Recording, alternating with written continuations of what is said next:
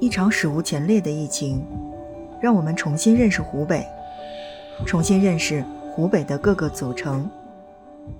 他们拥有铁打的襄阳，拥有水做的宜昌，拥有古今多少事，都付笑谈中的荆州，更拥有爽气袭来，云雾扫开天地汉，大江东去，波涛洗尽古今愁的大武汉。以及十堰、孝感、荆门、鄂州、黄冈、咸宁、随州、恩施、黄石、仙桃、潜江、天门，再加上中国唯一一个以林区命名的县级行政区——神农架林区，十七个行政区。组成了今天的湖北。一起建设家园，一起保卫家园，一起抵御洪水，一起抗击疫情。他们如此精彩，如此多样，我们却鲜有清晰的认知。FM 轻奢时光，我们在今天的节目当中，把目光转向湖北，来关注。什么样的湖北是我们所要需要了解的？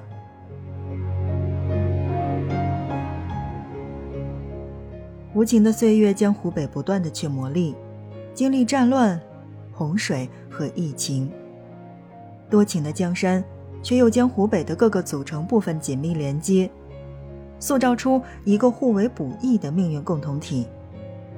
首先，让我们来关注双雄崛起。湖北位于中国的中部，从东西方向看，中国三级阶梯当中的第二级阶梯，在湖北境内向第三级阶梯转折过渡。长江从第二级阶梯倾泻而下，西连四川盆地，东接长江中下游平原。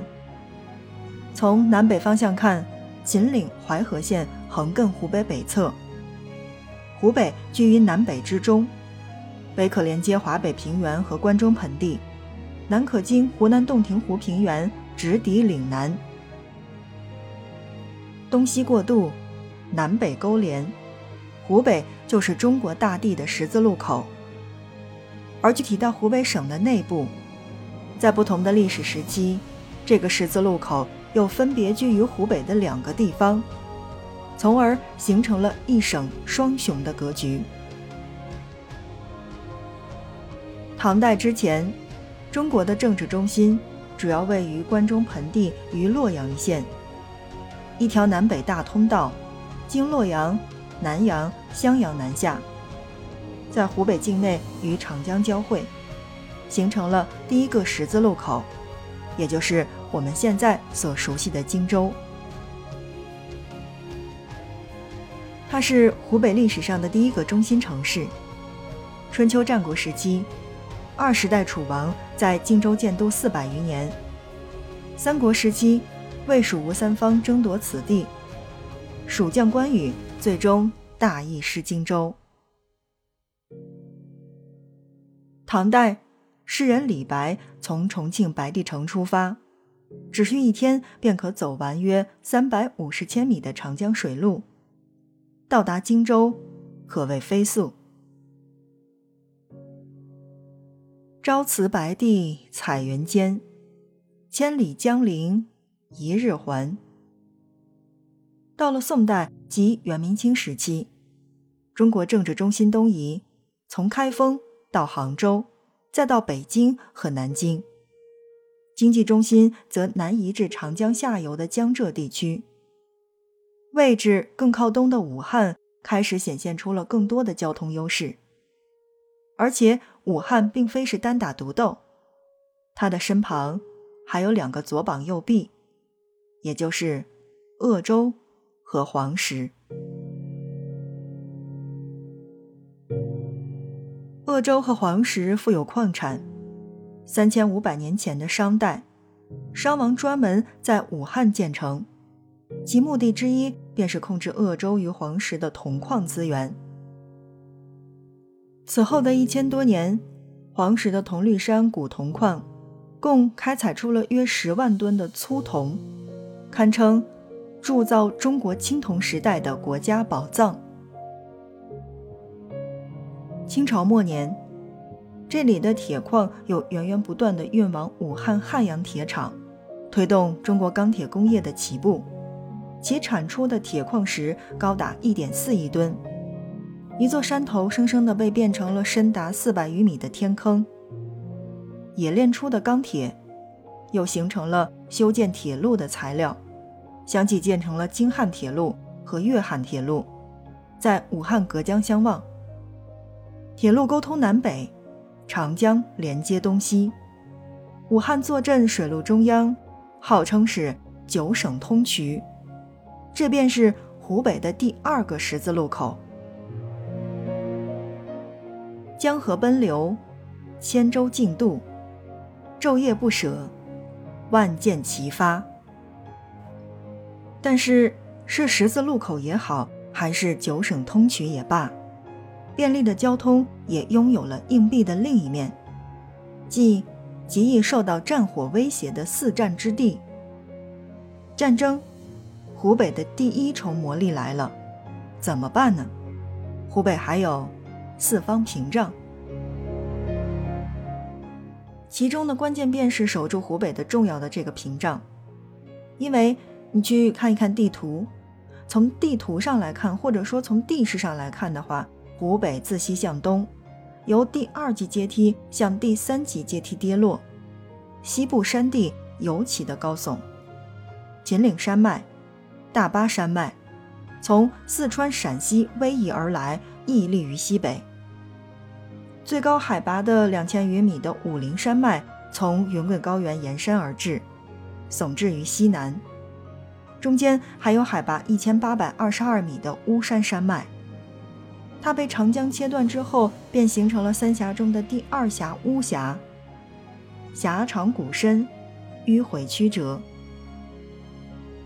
而海拔三千一百零六米的神农架，则是。豫、湘、鄂三省海拔之冠，号称是华中屋脊，包括全长一百零八千米的恩施大峡谷。从空中俯瞰峡谷中巨大的地缝，如同平地突然的落线。山峦叠嶂之中，恩施、神农架林区、十堰三个行政区在此南北排布，构成了西部屏障。三师，更多的山地为少数民族的文化生长提供了一道天然的庇护。土家族、苗族、侗族等二十八个少数民族占到总人口的百分之五十四。在十堰，一九六零年代为了国防安全启动的三线建设，也选中了这片山地，居然发展成了一座深山当中的现代汽车工业城。而神农架，则堪称荒野中的荒野，森林覆盖率高达百分之九十，拥有高等植物三千九百多种，动物一千多种，是北半球中纬度保存完好的北亚热带森林生态系统。此外，湖北西部降水充沛，降水不断溶蚀碳酸盐岩石，塑造出了壮观的喀斯特地貌。包括洞口高七十二米、宽六十四米的腾龙洞，以及全长一百零八千米的恩施大峡谷。从空中俯瞰，峡谷中巨大的地缝，如同平地突然塌陷。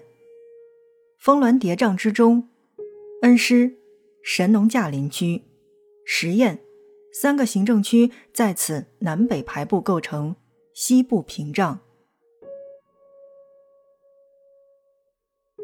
在恩施众多的山地，为少数民族文化的生长提供了一道天然的庇护。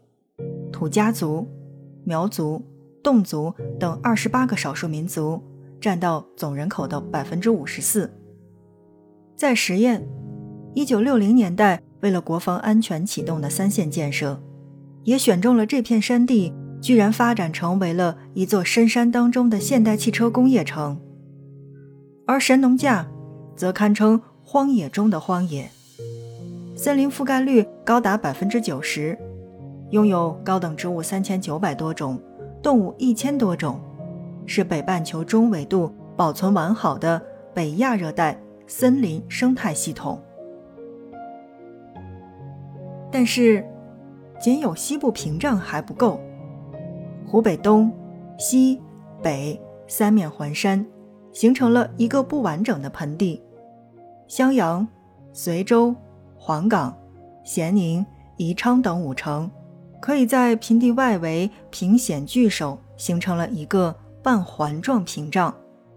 其中，北部的随州，海拔一千余米的大红山脉和桐柏山脉，分立随州南北，构成了天然的阻挡。周代时，周天子就已知随州的重要性。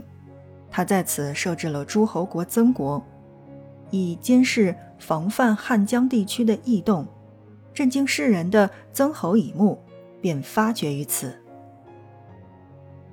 东北部的黄冈，最高海拔一千七百米的大别山脉，横亘黄冈境内，山高林密之地，孕育着强烈的革命传统。东南部则是咸宁。最高海拔一千六百余米的幕阜山脉耸立于此，西部则还有宜昌，它是西部山地向平原的过渡地带。全长四百二十三千米的长江支流清江，在山地当中穿行，形成了如诗如画的清江画廊。更引人瞩目的则是，长达七十六千米的西陵峡，为长江三峡中最长的一个。凭借西陵峡。宜昌上控巴蜀，下引荆襄，这便是宜昌的战略地位。而半环状屏障当中最为关键的，当属西北部的襄阳，因为三面环山的湖北在襄阳附近出现了一个不大不小的缺口。古代中原频发战乱，战火与逃难的人民往往同时南下，缺口当中的襄阳变成了湖北第一军事重镇。它北依汉江，东南西三面则拥有中国古代城池当中最宽的护城河，现存平均宽度约二百五十米，最宽处约二百八十米，人称“铁打的襄阳”。